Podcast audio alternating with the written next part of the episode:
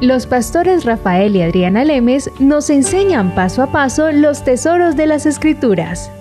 Descubriremos cuánto nos ama Dios y qué ha ganado para nuestro beneficio.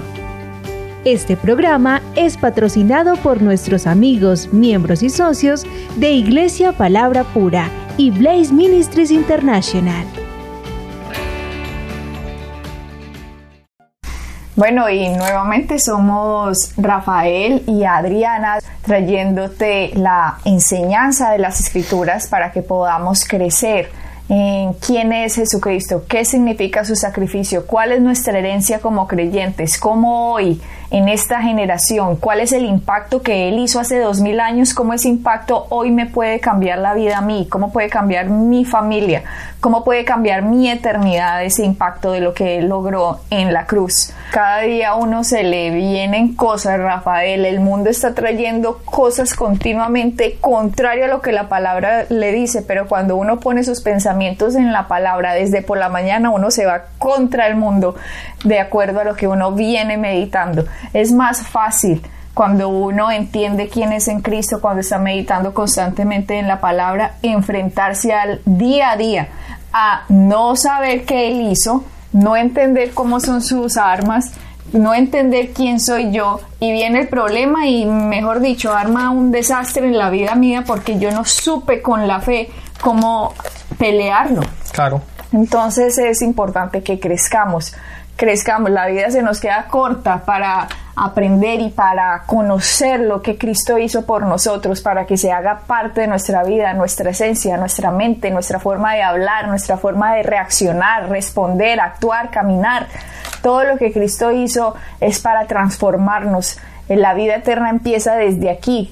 La vida eterna, la definición que la Biblia nos da es la y esta es la vida eterna, que conozcan al único Dios y a su Hijo Jesucristo, a quien Él ha enviado. Así que nuestra vida eterna empieza aquí ahora.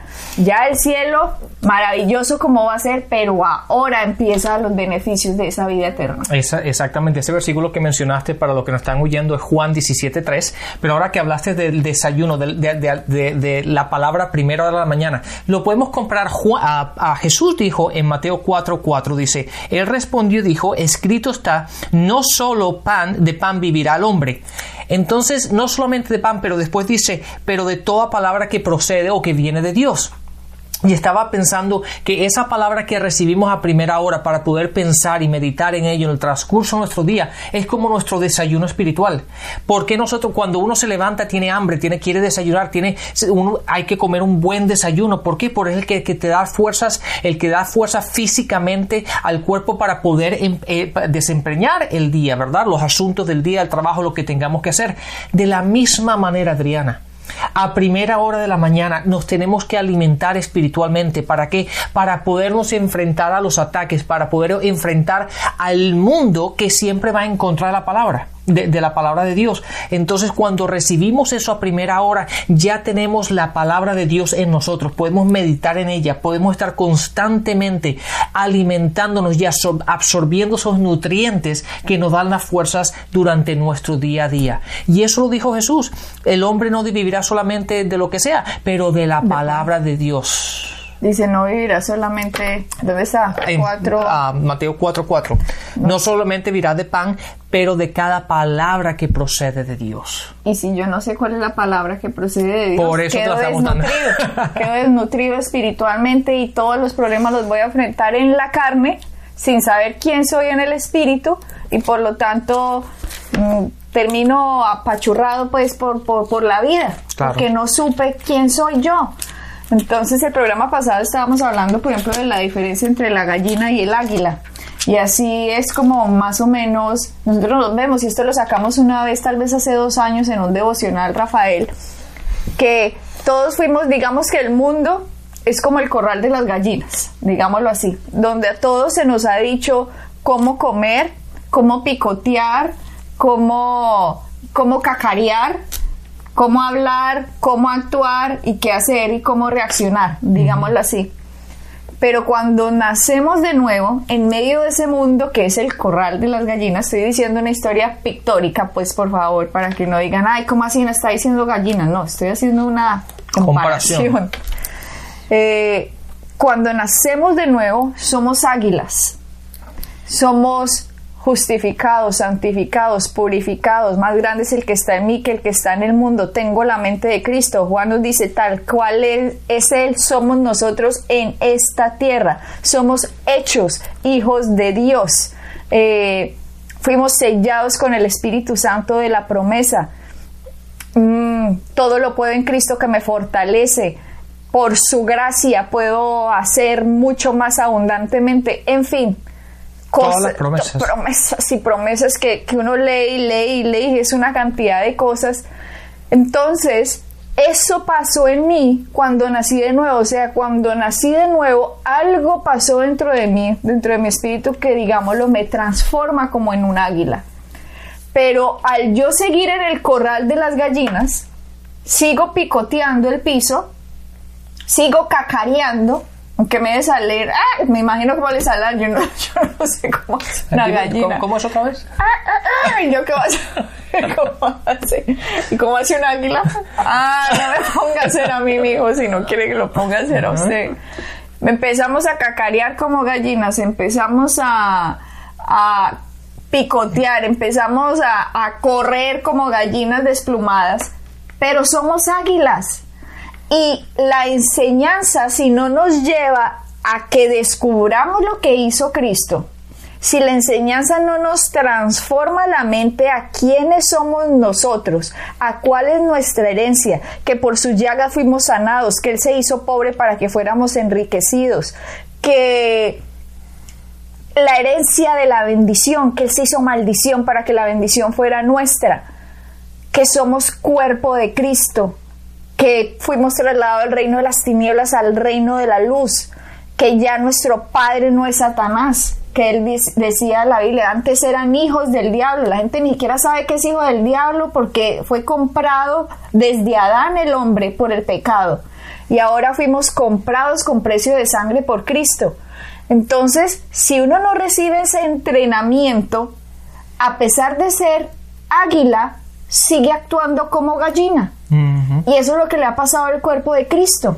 A pesar de que ha sido empoderado para grandes cosas en esta tierra, empoderado porque tiene, ahora podemos reinar en esta vida, reinar sobre la enfermedad, reinar sobre la pobreza, reinar sobre los problemas, reinar sobre la escasez, reinar, no que los problemas no vengan, sino que nosotros vamos a salir victoriosos en medio del problema, que nuestro fundamento está en la roca, que a pesar de que vengan los vientos en contra de nuestra casa, en contra de nuestra vida, seguimos fundamentados en la roca y como estamos parados en la roca, a pesar de lo que se venga, seguimos firmes. Pero Cristo decía, hay unos que están parados sobre la arena, o sea, no están parados en el fundamento de lo que Él hizo en la cruz, sino que están parados sobre religión. Por lo tanto, seguimos como gallinas, viene el viento y me escondo y salgo corriendo como una gallina y cacareo como gallina y hablo mal y respondo mal y profetizo mal sobre mi futuro, soy un mala, nada puedo, todo me sale mal cuando el poder está en mí.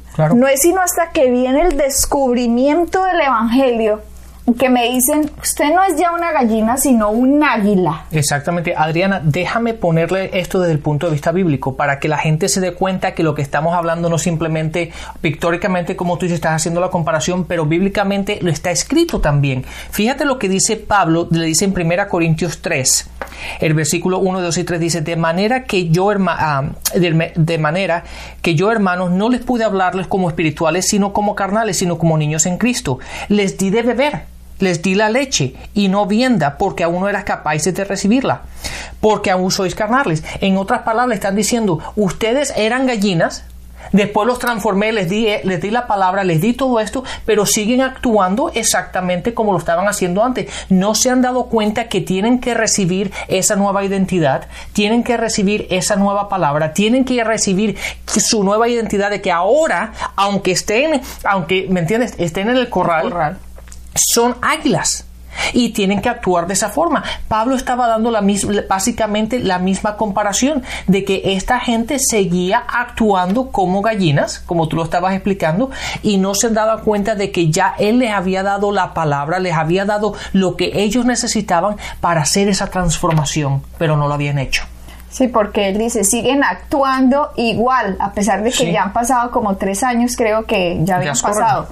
Entonces, se supone que cuando viene la renovación de la mente, sabemos que ya no cacareamos, ya no hablamos como el resto del mundo habla, sino que tenemos un lenguaje diferente, porque respondemos diferente ante los informes médicos, ante los informes de malas noticias, nosotros ya no respondemos igual. Nosotros sabemos que tenemos que responder de acuerdo a lo que Cristo hizo, no de acuerdo a cómo el resto del mundo habla. Porque si hablamos en crisis, si hablamos en enfermedad, si hablamos profetizando mal, todo sale mal, estamos hablando igual que el resto del corral, aunque andamos en medio de ellos, no somos luz, porque nos está opacando esa oscuridad que tienen ellos. Sí, sí, sí. Pero no es sino hasta que viene la enseñanza, no es sino hasta que viene el redescubrimiento del Evangelio de la gracia, de lo que Cristo hizo, de los beneficios de la cruz, de la sangre, del cuerpo, del sacrificio. No es sino hasta que viene eso que nosotros ya sabemos, yo qué hago aquí cacareando cuando tendría es que tirar mi grito de águila? ¿Qué hago aquí picoteando el piso cuando tengo es que volar? ¿Qué hago aquí comportándome en miedo cuando yo vuelo por encima de las nubes? Claro. Entonces, nosotros tenemos que identificarnos con Cristo. Tenemos que salirnos fuera del corral del mundo y mirar, poner nuestra mirada en Él, en Él, en la en la magnitud de quién es Él y qué hizo en nosotros. Y es ahí, cuando yo ya estoy en el corral, que empiezo a actuar diferente, a volar, a caminar diferente y ya las gallinas me empiezan a mirar a mí. Pero si usted era una gallina, ¿usted por qué vuela? Si era una gallina, ¿por qué tiene ese poder? Si era una gallina, ¿por qué ya no se espanta? porque ya se enfrenta? Y ahí es cuando podemos decir, por Cristo, y usted también puede pasar acá, usted también puede volar, usted también puede tener esa fuerza interior, pero solo lo vamos a hacer, volvemos a decir, Rafael, a través de entender quiénes somos nosotros en Cristo.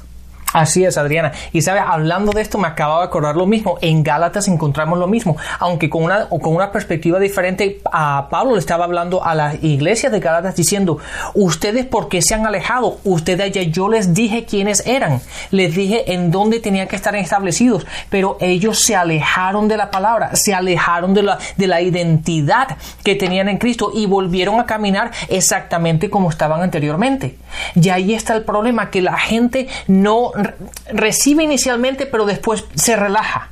En vez de seguir creciendo, estableciéndose, transformándose. No es el recibir a Cristo es el primer paso de una jornada. El recibir a, Cristo es el primer paso. No es que ya, ya, llevo, ya llegué al cielo, o ya tengo mi ticket, o, o mi pasaje para ir al cielo. Está bien, como dijo Adriana al principio del programa. Eso está bien y vamos a disfrutarlo cuando estemos allá y todo, pero el problema es que tenemos que vivir en esta tierra hoy. Tenemos dificultades aquí hoy. Por lo tanto, la palabra es nuestra guía de cómo afectar a este mundo y para que este, este mundo en el cual tú y yo vivamos lo pueda, pueda ser afectado por medio de la palabra. Y nosotros tenemos la victoria. Eso es lo que tenemos que entender, que nosotros tenemos la victoria. Y toda esta situación que está en el mundo no nos tiene que afectar. ¿Por qué? Porque Cristo vino para que estas situaciones no nos afectaran. Él se hizo pobre para que nosotros éramos enriquecidos. Él se hizo pecado para que nosotros no tuviéramos, no, tuviéramos que caminar en esa condenación. Él se, él, él ah, se hizo ah, la enfermedad, estuvo sobre él para que tú y yo no tengamos que vivir de esa forma. Entonces, ¿por qué no seguir caminando en esa verdad y transformando nuestra mente y no dejando de vivir como lo éramos, sino en nuestra nueva identidad como águilas en Cristo? Exacto, tenemos que, ya sabemos que nos vuelve un águila, pero ahora tenemos que aprender cómo vuelan, cómo gritan, cómo se enfrentan.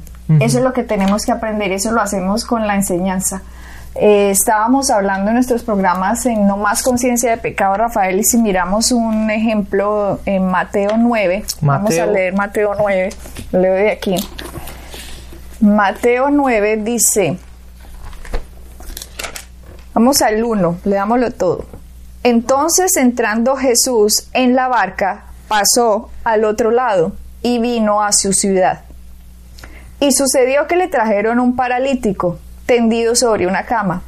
Y al ver Jesús la fe de ellos, dijo al paralítico, Ten ánimo, hijo, tus pecados te son perdonados. Entonces algunos de los escribas decían dentro de sí, dentro de sí, este blasfema. Y conociendo Jesús los pensamientos de ellos, dijo, ¿por qué pensáis mal en vuestros corazones? Mira que él llama pensar en contra de lo que él es, lo llama pensar mal. Dice, ¿por qué pensáis mal en vuestros corazones?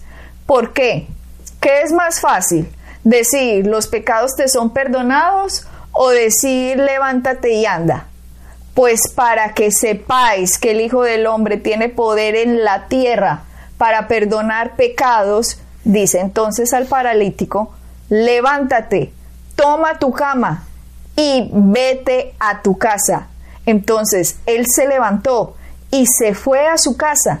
Y la gente al verlo se maravilló y glorificó a Dios que había dado tal potestad a los hombres.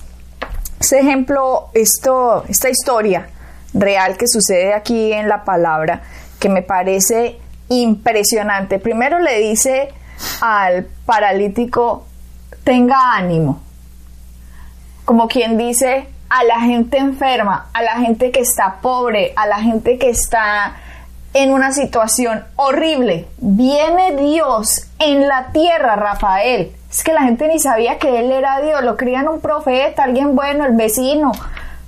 Y es Dios manifestado en la tierra que está a punto de hacer un sacrificio por la humanidad. Y viene Dios en la tierra y les dice, anímense, no estén desanimados.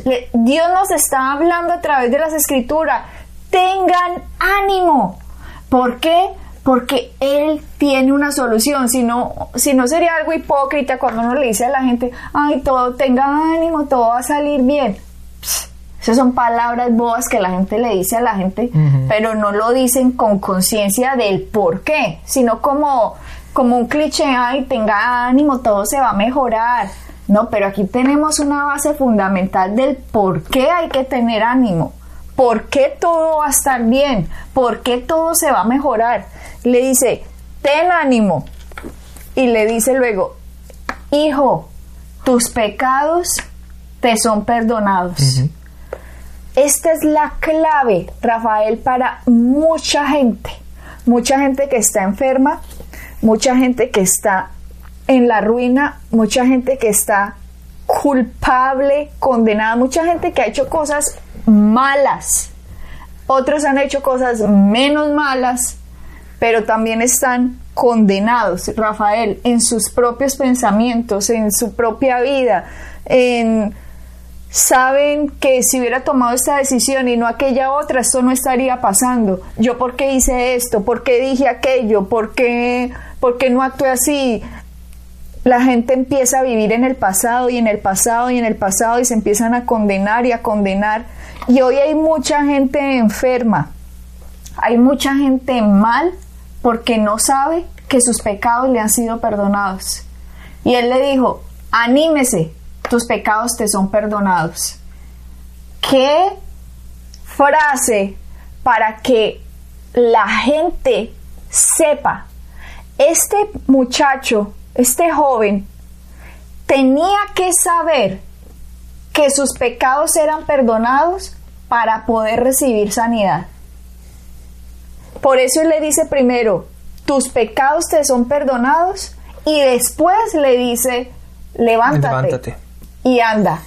Si nosotros no sabemos que nuestros pecados nos han sido perdonados cuando Él fue a la cruz y tomó nuestro pecado en Él, Si nosotros no sabemos eso, Rafael, hay algo que va a impedir completamente que yo reciba la sanidad de Dios. Sí, eso estaba pensando ahora, Adriana. Entonces, de la manera como lo que tú estás explicando ahora, la esa conciencia de pecado, esa conciencia de pecador, me limita a recibir de Dios.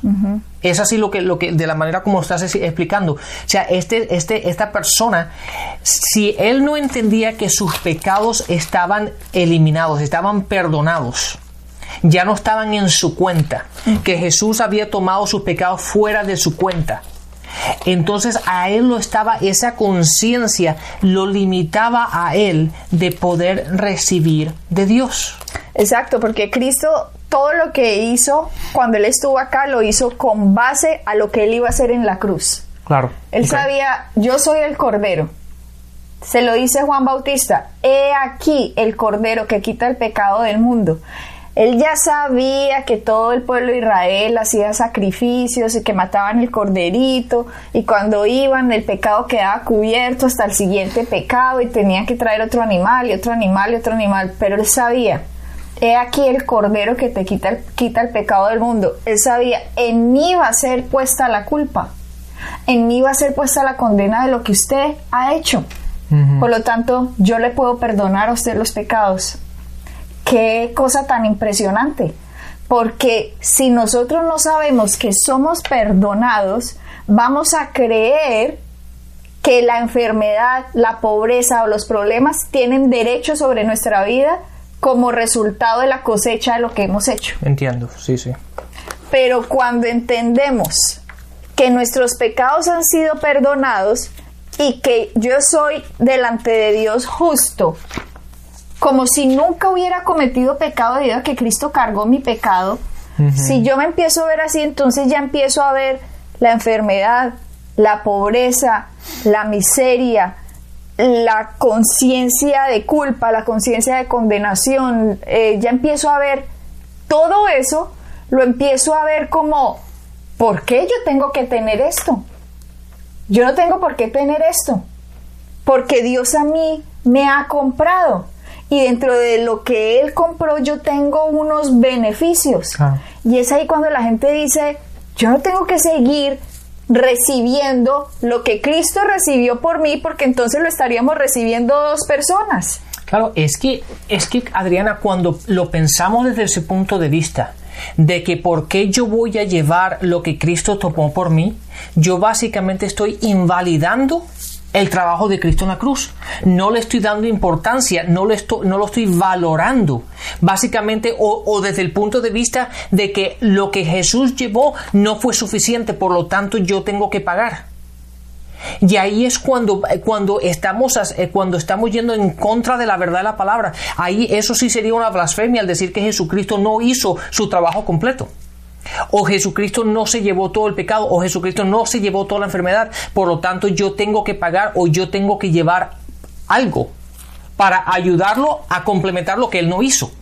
Cuando la palabra no es así, es por eso que cuando realmente entendemos, nos ponemos furiosos furiosos eh, desde el punto de vista bueno, ¿no? Furiosos en el sentido de que ¿por qué yo tengo que llevar algo que no debo llevar? ¿Por qué yo tengo que pagar por algo que no debería pagar? Eso es igual. Ya que Cristo lo pagó. Sí, que si yo voy a una tienda voy a un, voy a un, a un, a un, llevo a Adriana y vamos a cenar a un restaurante. Y viene un señor y lo que nos conoce dice, ah, ¿sabe qué? Lo quiero bendecir y voy a pagar su cuenta y la paga. Le digo, oh, muchas gracias. Pero después viene el mesero, cuando nosotros terminamos, le digo, yo quiero pagar la cuenta. Y él me dice, no, es que ya, yo la, ya, ya, ya se la pagaron. No, no, pero es que yo quiero pagarla otra vez. Y, y, entonces el mesero va a decir, pero ¿por qué la vas a pagar otra vez? Ya te la pagaron, ¿qué es lo que no entiendes? Ya está pagada, ya no debes nada, simplemente levántate y te puedes ir. Pero la gente quiere como pagar otra vez lo que ya pagaron. Entienda, Jesucristo ya lo pagó, ya usted no tiene que pagarlo más, ya está cancelada, la cuenta está cancelada. Entonces simplemente ahora tú simplemente tienes que disfrutar la comida y disfrutar sabiendo que la cuenta está cancelada, ya tú no lo debes. ¿Cómo estaría este hombre que él le dijo, ten ánimo, tus pecados te son perdonados? Alégrese, cambie esa actitud, tus pecados te son perdonados. Este hombre necesitaba oír que los pecados le son perdonados porque a la gente le es más fácil recibir cuando sabe esta verdad. Claro. Si yo creo que yo tengo por qué tener esto que estoy pasando, pero si yo entiendo que ya fue pagado, como tú lo dices, entonces yo ahí sí puedo decir, ah, bueno, gracias. Gracias Señor, y eso es lo que tenemos que decir, por eso dice, con acción de gracias acerquémonosle a Dios, no porque Él quiere que, ay, gracias Dios, no, entendamos por qué las acciones de gracias. Ah. Gracias porque mis pecados fueron perdonados. Gracias porque llevaste en la cruz lo que yo tenía por qué llevar. Claro, es, es Adriana, es exactamente, volviendo al, ejemplo del Señor. Uno, ¿por qué le da gracias? Porque, porque yo no lo tengo que hacer. Entonces simplemente cuando uno entiende que Jesucristo ya lo llevó, uno tiene esa acción de gracias porque ya yo no lo tengo que hacer, ya yo no lo tengo que pagar, ya yo no tengo que sufrir, ya yo no tengo que llevar lo que sea. Y es por eso, cuando yo entiendo eso, uno tiene un, corazón de gratitud por lo que Él hizo por mí. Y de enamoramiento, porque entendemos que Él nos amó primero y por eso nosotros le respondemos en amor. El Antiguo Testamento era amarás a Dios sobre todas las cosas y así le dicen a la gente hoy en las iglesias. Pero en el Nuevo Testamento dice nosotros lo amamos a Él porque Él nos amó primero. Así que hay una gran diferencia en antes de la cruz y después de la cruz. Ubiquémonos en el tiempo en el que estamos. Estamos en una época de gracia que va a cubrir hasta la segunda venida de Cristo. Así que bendiciones, nos vemos en el próximo programa. Bendiciones y hasta la próxima. Pueden bajar nuestras enseñanzas en www.iglesiapalabracura.com y visitarnos en nuestra sede en la calle 21326.